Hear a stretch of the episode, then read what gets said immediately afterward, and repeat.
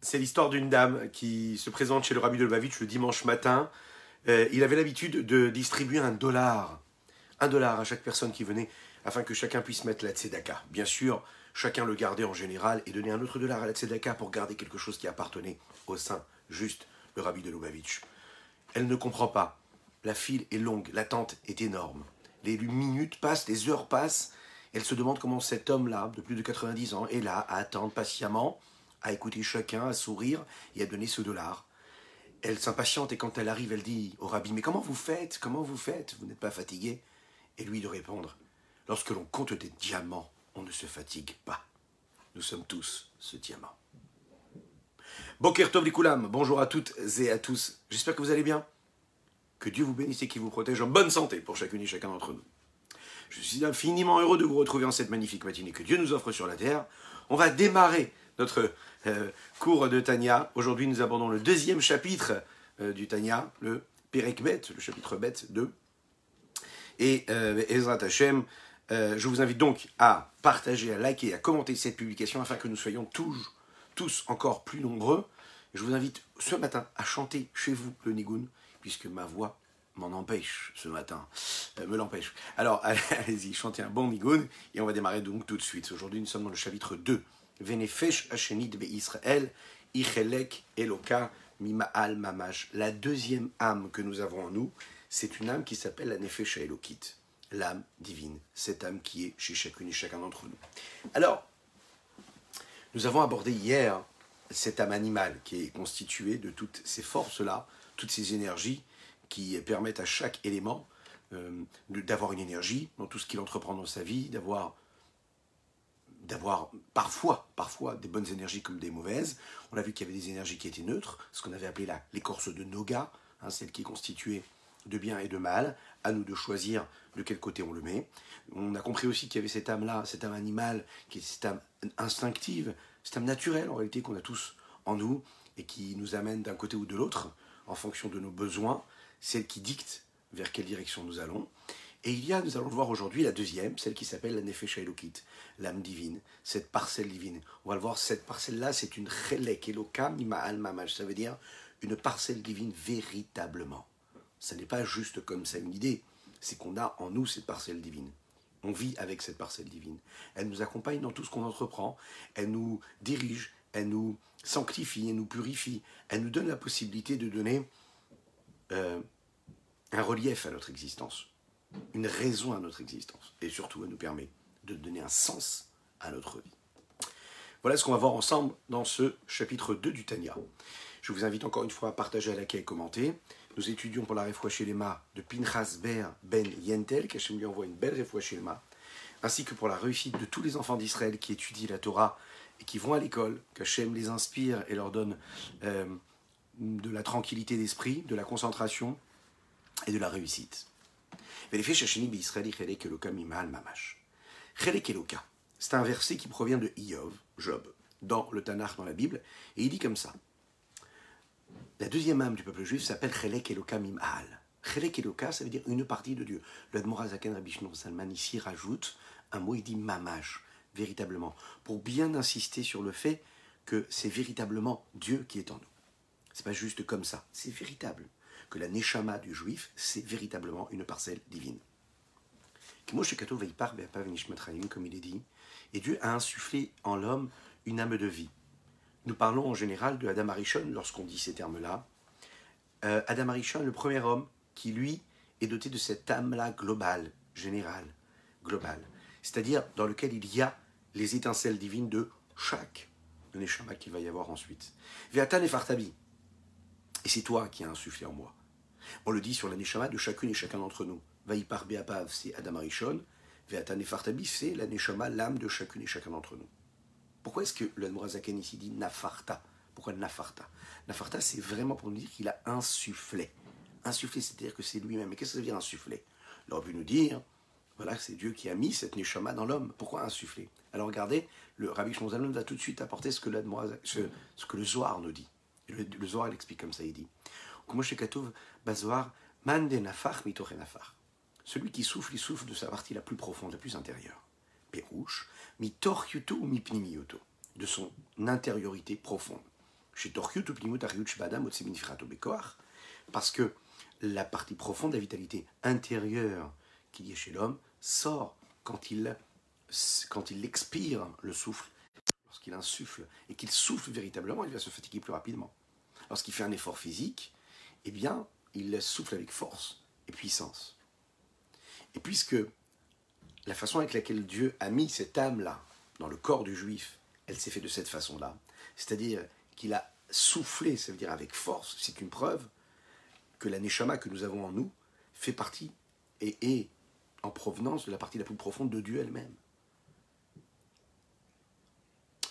Et on sait que la neshama vient de quoi? De la machashava, de la pensée de Dieu, de la partie la plus profonde de Dieu, si on peut s'exprimer ainsi quand on parle de pensée. Mais l'idée est là. C'est la raison pour laquelle Israël, le peuple juif, est appelé Banim, Atem Lachem, c'est ce qu'il va nous dire ici. Nous sommes appelés des enfants pour Dieu. De la même manière, pour les hommes et pour les âmes des hommes, les Israël les Neshamot, les âmes du peuple juif, proviennent de la pensée de Dieu. C'est la partie profonde de la divinité. Alors que toutes les autres créatures, et on inclut également tous les anges, par exemple, eux viennent de la parole de Dieu et non pas de la pensée de Dieu. On le sait, la parole par rapport à la pensée, c'est quelque chose qui est plus superficiel, plus extérieur, moins profond, moins essentiel. Qui comme il est dit dans le texte Béni Bechori Israël, mon fils, mon premier-né. Bani Matem Lachem Lokechem, vous êtes des enfants pour Dieu. Pérouge, explication. Qu'est-ce que ça veut dire que le juif est décrit comme le fils d'Akadosh Baruch de Dieu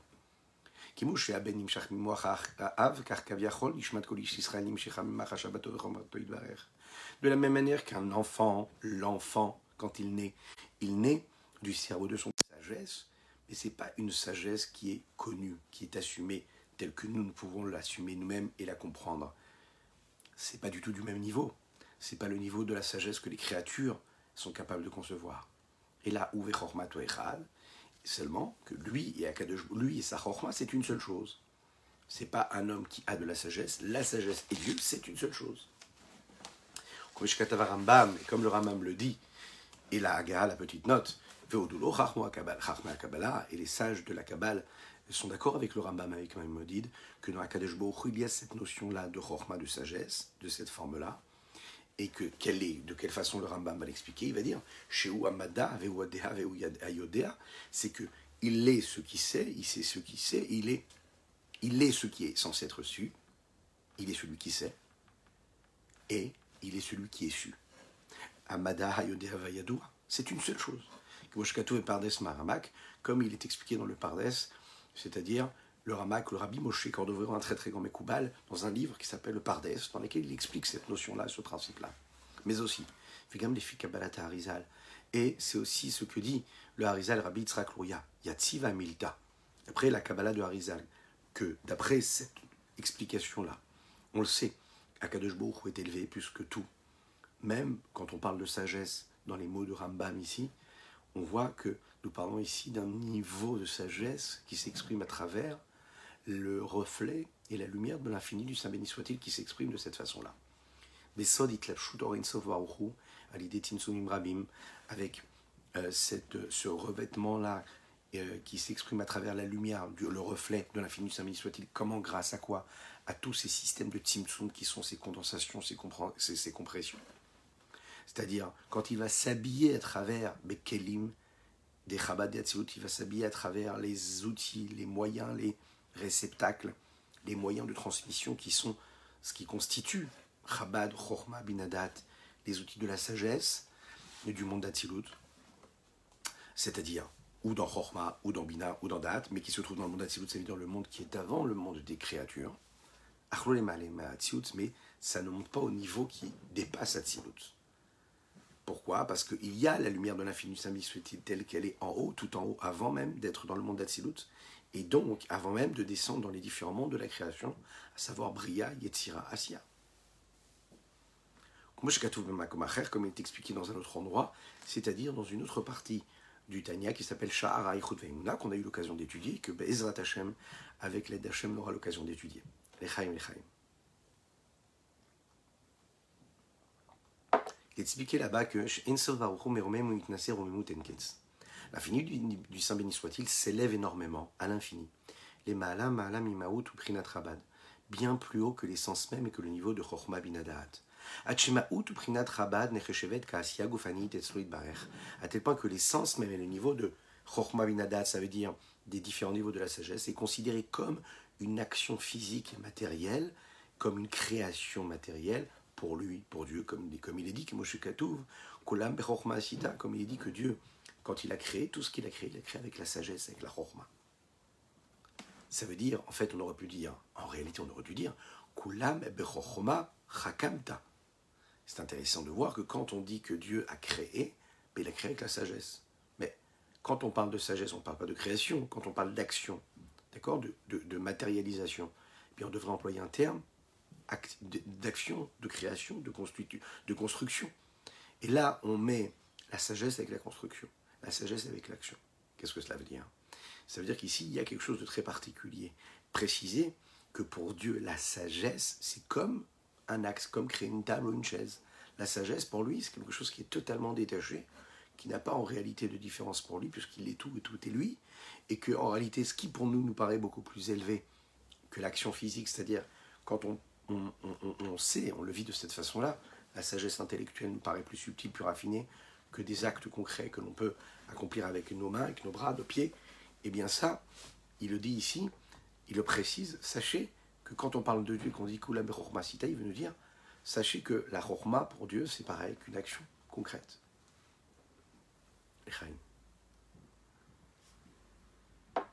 Chez parce qu'il est celui qui initie la sagesse, le savoir, et il est le savoir lui-même.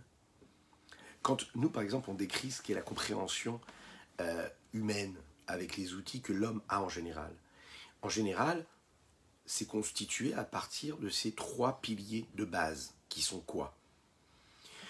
Il y a l'âme de l'homme, de celui qui sait, ça veut dire celle qui comprend, qui saisit. Il y a le potentiel, c'est-à-dire qu'est-ce qui va permettre à cette âme-là de comprendre ce qu'elle est en train de comprendre, ce qui va être appelé le mada.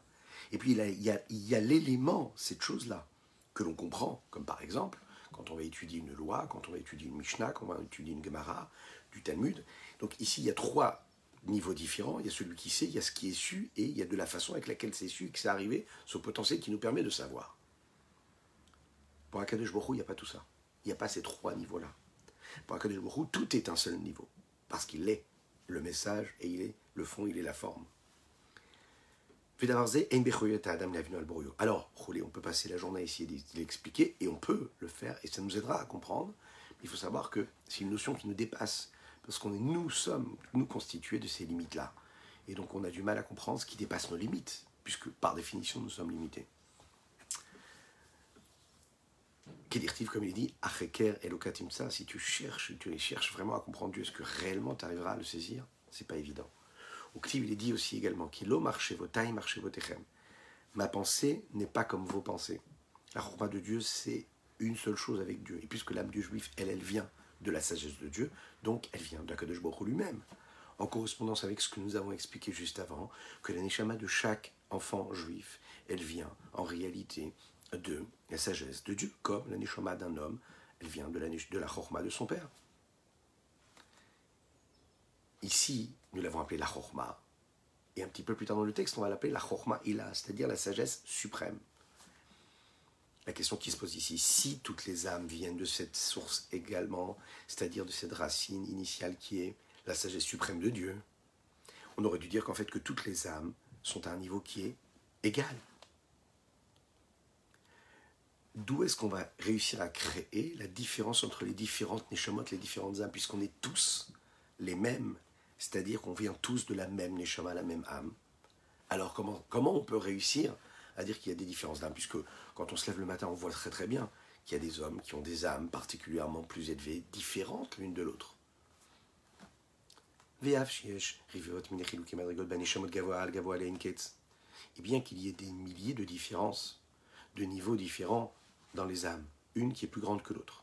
Comme par exemple,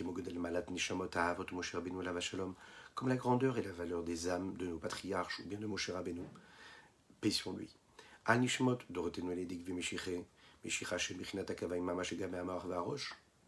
les neshamot, les âmes qu'il y a dans notre génération sont appelées les Neshamot, les âmes du talon de Mashiach. Parce que par rapport au cerveau et à la tête, elles sont considérées comme les talons. Les talons, qui est la partie la plus basse du corps humain. Mais on le voit très très bien que nos Neshamot ne sont pas au niveau des Neshamot de Moshe Rabbeinu. Nos, âmes à nous de notre époque, notre génération, ne correspondent pas aux âmes qu'il y avait à l'époque de nos patriarches, Abraham, Yitzhak et Yaakov. Donc de la même manière qu'on ne peut pas égaler la, la, vitalité qu'il y a dans le talon du pied par rapport à la vitalité qu'il y a dans le cerveau de la tête, alors on ne peut pas du tout mettre au même niveau les âmes qui proviennent, qui sont considérées comme le talon de Machiar, c'est-à-dire la dernière génération, celle qui est la plus basse, par rapport aux, aux âmes de Moshe Rabbeinu, des patriarches. Et il précise ici,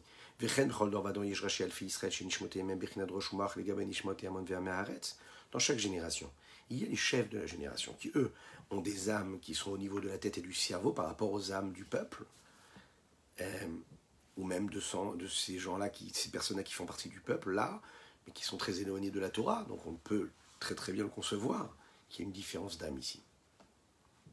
Donc dans chaque génération, il y a des différences, même si déjà, de manière globale, entre les générations, il y a une différence. Et même dans les âmes précisément, les âmes par rapport aux autres âmes, il y a des différences parmi chacune et chacun d'entre nous. La différence, elle ne se fait pas que dans l'âme, elle se fait aussi dans le niveau de l'âme, puisqu'on sait que l'âme est constituée de différents niveaux qu'ils sont ici décrits à travers ces trois niveaux. Nefesh, Ruach, Neshama. Trois aspects que l'âme peut avoir. Et de la même manière que l'âme elle-même, elle est considérée comme étant constituée de ces différents niveaux, dans l'âme elle-même, il y a aussi encore une fois des différents niveaux. Donc on voit qu'il y a d'innombrables degrés et niveaux qui peuvent s'exprimer à travers chaque âme. Donc comment dire que nous venons tous de la même racine, de la même âme? Dans la même âme, il y en a un qui va s'exprimer à travers le nefesh de son âme. Il y en a un autre qui va s'exprimer à travers, qui va s'exprimer à travers le rouar de son âme. Et l'autre, ça va être à travers neshama de son âme. A différents niveaux qu'on avait expliqué un petit peu à la fin de notre étude du Tanya et qu'on développera un petit peu plus tard aussi dans les chapitres qui arriveront. Donc il y a des différences ici. Mikol Makom, Shoresh Kula Merosh. Il faut savoir que bien qu'il y ait des différences entre les âmes, toutes viennent de la tête. Kol Madrigot Atzov Kol Tous les différents niveaux jusqu'au dernier des niveaux. Hamelubash, Begouf, Ameharetz, qui est habillé dans le corps des hommes simples du peuple, les Kalshevikalim et des plus ceux qui sont au niveau le plus, le plus bas. Tout ça, Nimshach toutes ces âmes-là viennent du mot Achelion, de, de ce cerveau supérieur suprême. Atshi comme on l'a dit tout à l'heure, qui est quoi La sagesse suprême de Dieu qui vient, si on peut s'exprimer ainsi. Et ici, le Hanmurazaken va nous donner l'exemple, l'exemple de l'enfant. C'est un peu comme l'exemple que l'on peut donner du fils qui vient du cerveau de son père. On sait que même les ongles de ses pieds sont créés à partir de cette petite goutte-là, véritablement. Alors, comment d'une petite goutte qui vient du papa, elle vient du cerveau du papa, comment on peut dire que de cette petite goutte-là, il y aurait la vitalité qu'il y a même jusqu'aux ongles des pieds? Comment l'expliquer?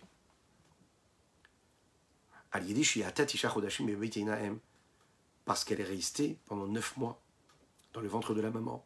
Viyardam Madrigal et Madrigal est descendue d'un niveau à un autre, c'est-à-dire qu'elle s'est matérialisée. Au point de changer, d'évoluer, de se créer et de créer même quoi? La constitution de tous les membres du corps de l'enfant, depuis son cerveau jusqu'à ses ongles. Et tout ça vient d'une seule âme, d'une seule source, d'une seule racine qui est quoi? Tipat Mo'ar Av, la petite goutte qui vient du cerveau du père. Donc tous ces changements-là viennent du même niveau. Maintenant, ce qui est très intéressant, c'est qu'est-ce qui se passe à ce moment-là? Est-ce qu'il y a un détachement entre cette petite goutte, entre le père et l'enfant qui naît, avec toute la richesse qui va constituer son corps Il nous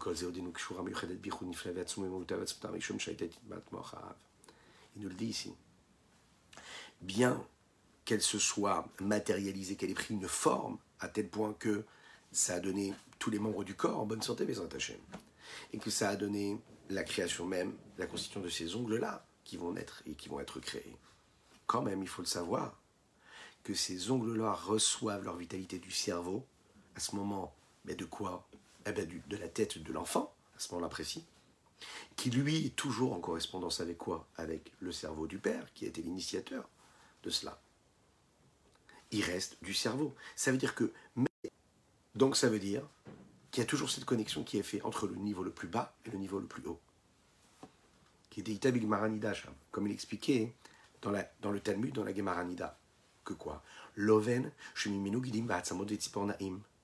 Le Loven, c'est cette, cette, cette consistance-là dans lequel il y a en réalité les os, les nerfs et tout ce qu'il y a jusqu'à même la moelle et euh, jusqu'à jusqu'aux ongles qui se trouvent dans cette, cette moelle-là. Donc en fait, on voit très très bien qu'il y a dans cette moelle-là la, la vitalité, l'énergie, ce qui va permettre aux ongles d'exister, mais aussi ce qui le relie directement avec le cerveau.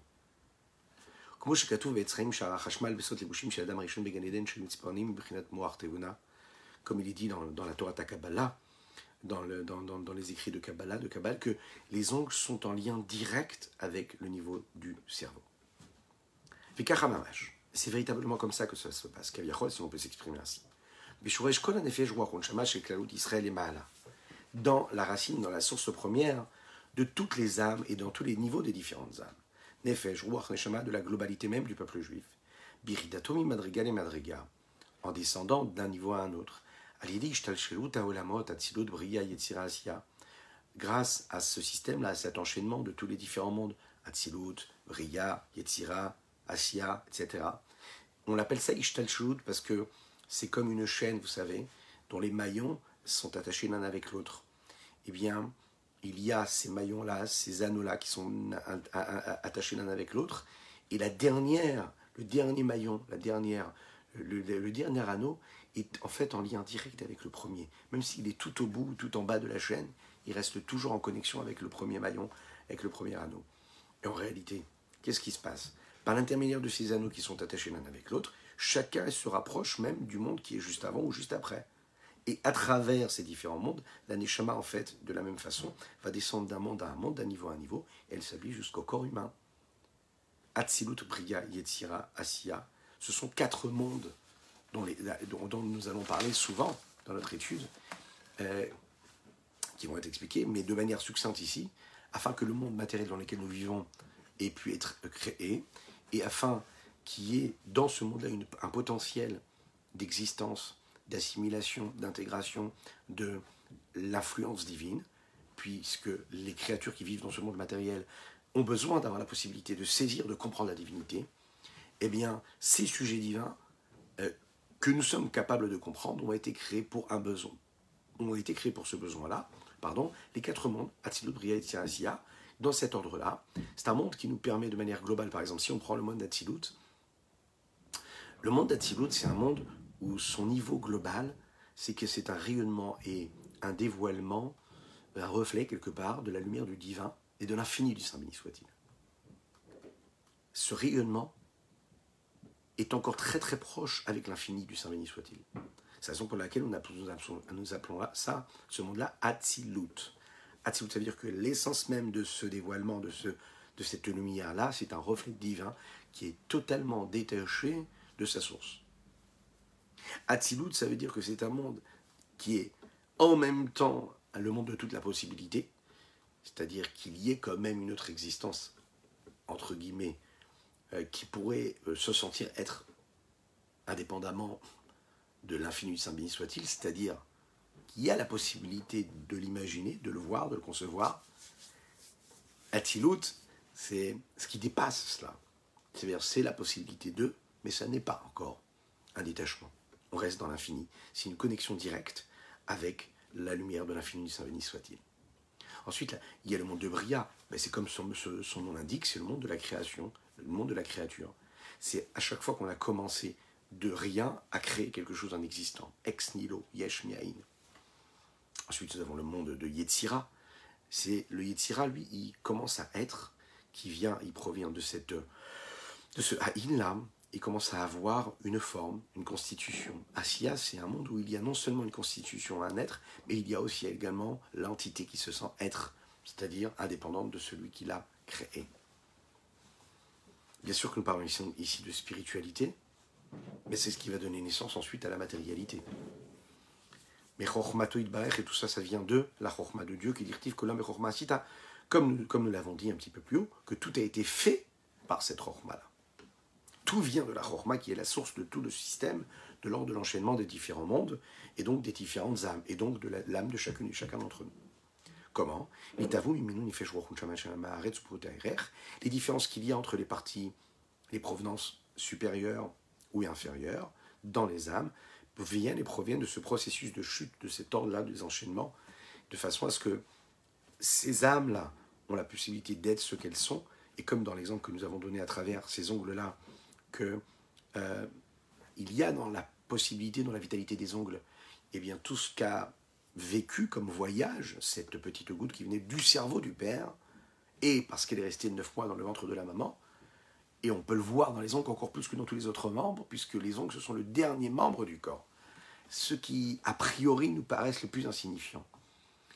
Euh, on voit bien ici c'est ce qui se passe également dans les âmes, dans les âmes les plus basses du peuple juif. On voit comment, en réalité, même si ça nous paraît être des âmes insignifiantes, banales, elles sont en liaison directe avec la sagesse suprême de Dieu.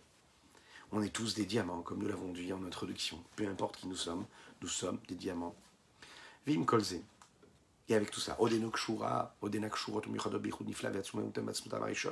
elles sont toujours reliées en unicité totale et en union totale, extraordinaire avec l'essence même de leur base première. Shiyam Shachat c'est le fait de réussir à faire descendre la sagesse supérieure de Dieu. Comment cela se passe? Ben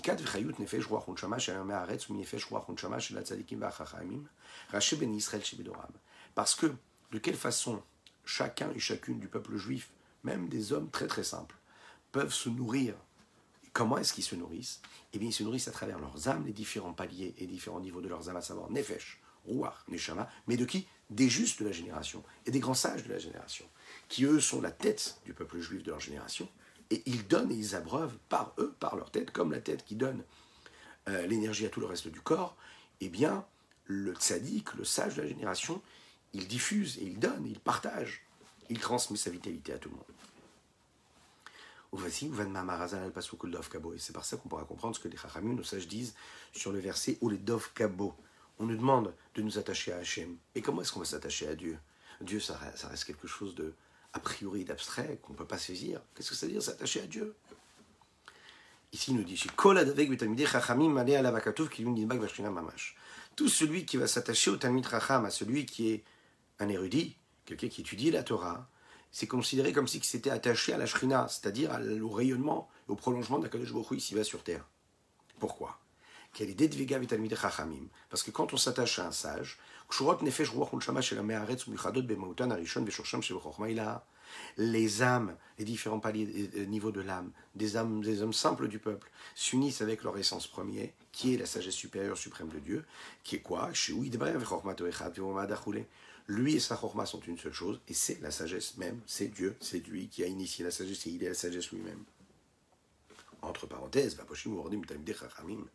celui qui faute et qui ne se comporte pas bien avec le sage du peuple, avec les Tamil Chachamim, alors à ce moment-là, eux,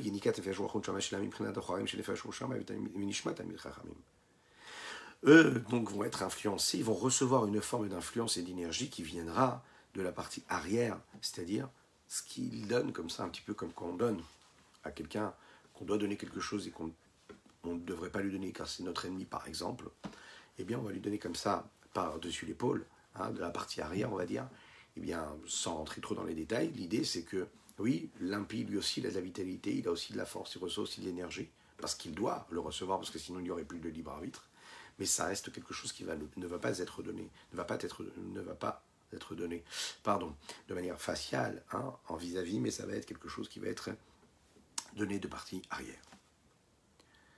Donc on voit en fait en réalité que chaque juif a une échama saine, sainte, qui vient de la sagesse supérieure de Dieu. C'est la raison pour laquelle le Admorazaken Rabbi Zalman ici nous dit, et il nous rapporte ce que dit le Zohar. Il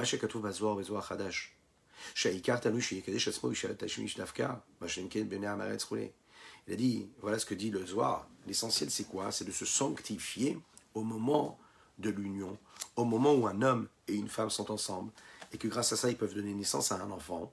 Eh bien, ils doivent se sanctifier. Peu importe qui tu es, si à ce moment-là, tu te sanctifies, tu es capable de donner naissance à un homme, à un tzaddik. C'est ce qu'il va nous dire tout de suite ici. Alors il dit, mais a priori, on nous a expliqué que, euh, euh, les Améarets, celui qui n'est pas, par exemple, qui ne fait pas attention à ça. Ça veut dire, peu importe qui tu es, même si tu n'es pas un tzaddik, mais si tu te sanctifies à ce moment-là, ben, tu peux donner naissance un tzaddik, à un enfant qui sera un bon juif, quelqu'un qui va bien se comporter. Le problème, c'est que le Hamaretz, celui qui est au dernier niveau du peuple juif, c'est lui qui ne fait pas du tout attention à ça. Eh bien, lui, quelque part, il n'a pas donné naissance à une âme qui serait, elle, potentiellement un tzaddik. Alors, comment est-ce que le Zohar l'explique? Qu'est-ce qu'il dit ici?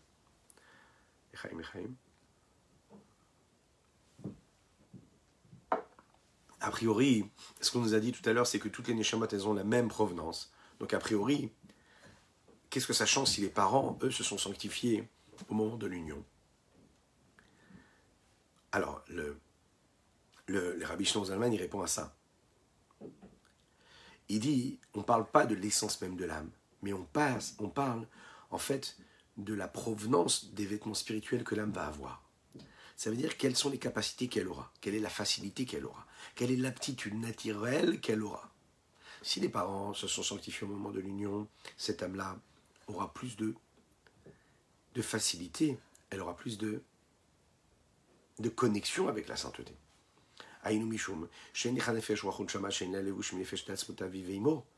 Parce qu'il n'y a pas d'âme qui n'aurait pas un vêtement qui provient de l'âme même essentielle de son père. C'est la raison pour laquelle le Zohar ou le Zohar Hadash ici appelle ça le vêtement de l'âme et l'appelle la Neshama. Puisque ce vêtement-là, c'est ce qui touche le plus la Neshama. Toutes les mitzvot que lui va faire, qu'un homme fait dans sa vie, c'est parce qu'il le fait en fonction du vêtement qu'il a reçu, c'est-à-dire de l'âme qu'il a reçue de son père. Et même tout ce qu'on lui donne depuis le ciel, Akol tout vient de ce lévouche, de ce vêtement-là. Car il faut savoir que pour que la Neshama puisse agir sur un corps, puisque c'est elle qui va le diriger, qui va lui donner envie, qui va lui donner la force d'accomplir la Torah et les mitzvot, ou d'être en contact avec tous ces sujets matériels et physiques, il faut obligatoirement qu'il y ait une forme de vêtement, ce qu'on appelle ici une âme. Et ici, il nous dit quelque chose d'énorme, d'extraordinaire. Et